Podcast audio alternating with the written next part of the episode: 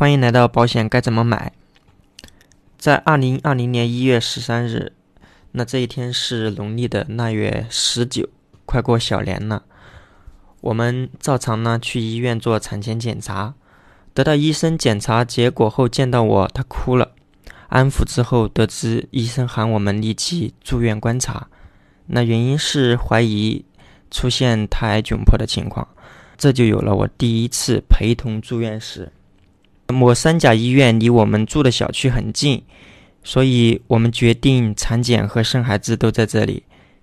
有孩子的家长很清楚啊，在孩子出生之前，我们必定会考虑到底是顺产还是剖宫产。此外，还有很多家长会考虑我们住什么样的病房呢？这个三甲医院它的病房情况我们也做了一个了解，其中它有双人间。每天九十五元，它有独立的衣柜，有一个陪床凳，还有一个共用的独立卫生间。它还有一个叫普通单间，每天的费用是在三百三十五块钱。在刚才的双人间基础上，它的独立卫生间是呃一个人使用的。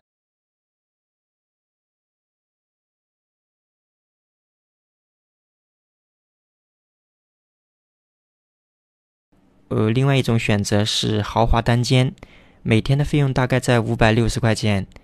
它的装修的设备啊，与普通的单间基本上是一样的，但是豪华单间它的视野更开阔，面积呢也比普通单间还要大一些。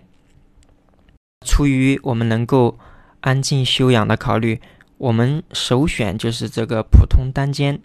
不过，这个产科住院部的。普通单间很少，如果没有普通单间的话，我们可能也就暂定双人间。当时我们觉得豪华单间有些贵，没有考虑入住。公立医院的病人呢，也确实就是多。快过年了，但是还是有很多孕产妇住院。办住院手续时，那只有双人间。也考虑到我们这次住院呢，也仅仅只是观察，那可能。过两天就出院了，所以我们也就没办法，也就选了双人间。我所在的这个病房呢，已经住了一个和我们一样留院观察的孕妈。我们每天的检查项目也基本差不多，都是测测血压、体温，以及最重要的就是一天至少三次的胎心监护。因为我们都是留院观察，宝宝也没有出生，虽然。两个病床上面都有人，但是我们还是可以每天安静的休养。在一月十五的下午，隔壁床的这个孕妈出院了，但是我们还要继续留院观察。双人间像这样还可以安静休养的时光，一直持续了五天，直到十八日凌晨来了一个临产的孕妈，一直疼痛的呼喊着。不知道因为什么原因，医院安排她在病房等待顺产，这样的情况我们几乎都不能够正常休息。最终我们决定呢，就是还要住这个单间吧，不管是普通单间还是豪华单间。但是前台跟我们说，呃，现在是没有单间空出来的。一月十八日那天晚上，呃，临床的这个孕妈生了宝宝回来了。那就可想而知，嗯，今天晚上还是会很热了。所以在第二天早晨，我们又去前台询问有没有单间，但是依然告诉我们没有单间。但是我在想，这个时候都已经快过大年了，为什么单间病房还这么紧俏？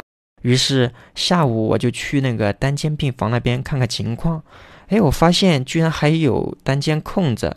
那我欣喜若狂地跑到这个前台询问这个病房的问题，他们居然还告诉我没有单间。我把我看见的情况告诉他们以后，嗯，最后才给我安排了这个单间。当时我也不知道安排的是哪种类型的单间，但是因为这几天呢，我们几乎都没法正常休息，就算是豪华单间呢，也得换了。入住以后。我才知道，我们换的是一个普通单间。这里有一点想法和大家沟通一下。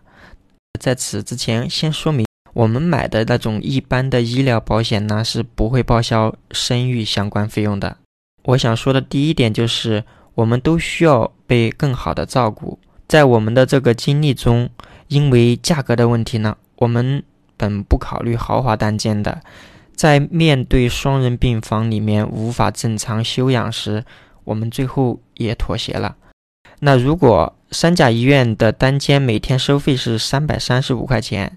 然而像重庆这样地区，它每天大概床位费有二十二块钱纳入医保范畴。我就算这二十二元全部都给我们报销了，也需要我们每天再自费三百一十三块钱床位费的。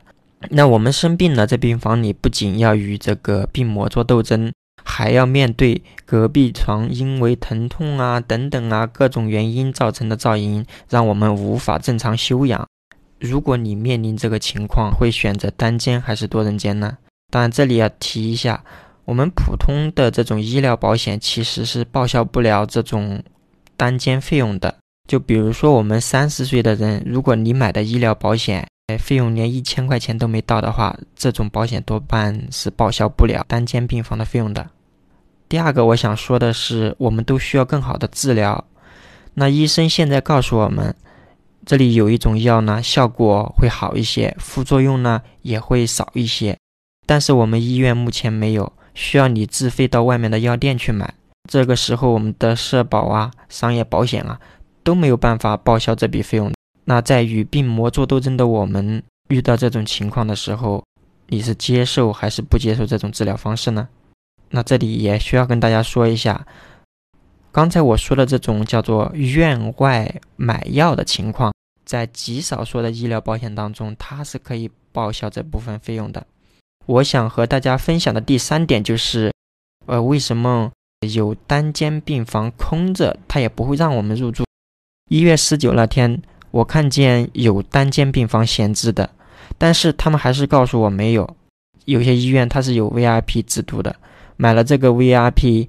可以无条件的选择单间病房，他们可能是在考虑啊，如果这个单间病房现在给安排出去了，会不会有 VIP 病人进来，他就没有单间可以选择了？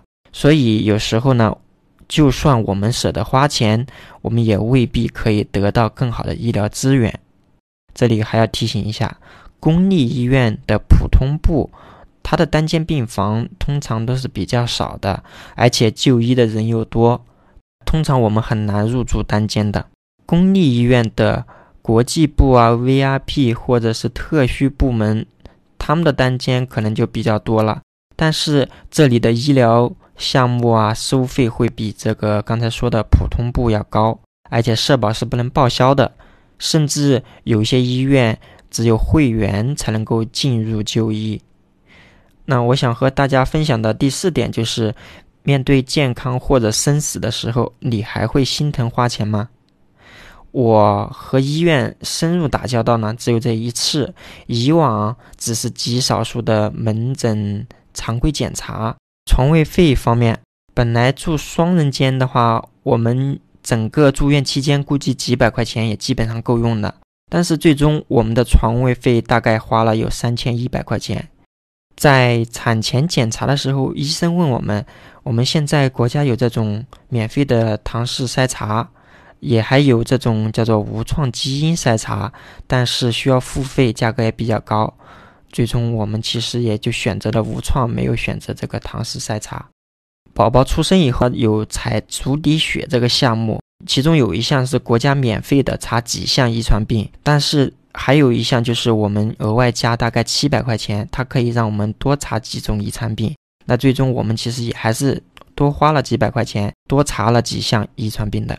经历过这次住院，在面对健康或者生死面前呢，我不会吝啬花钱。如果我们一样，那我们其实可以通过适合的保险，合理的规避财务风险。